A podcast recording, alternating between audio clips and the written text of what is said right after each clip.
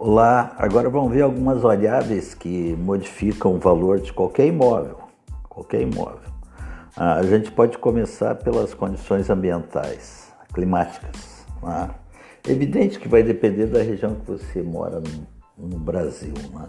Nas regiões mais frias, como o sul do Brasil, por exemplo, ah, os dormitórios que têm a orientação solar sul eles não recebem sol, então normalmente no inverno eles ficam muito gelados, eu diria até gélidos, impossível quase de ter um, um bom conforto ambiental. Assim como em regiões mais quentes, a orientação norte e oeste, que são as partes uh, dos pontos cardeais que recebem maior quantidade de sol, elas são totalmente desconfortáveis também para o ambiente. Okay?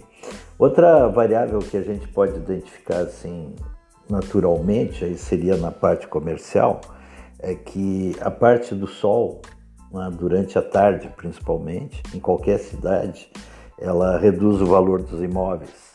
A parte em que a sombra, que o comércio faz sombra, ele acresce o valor nos imóveis.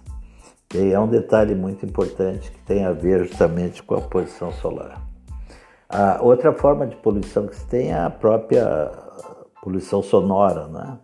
Uma rua com grande movimento, ela não é boa para residência, porque esse movimento gera desconforto ambiental através da poluição.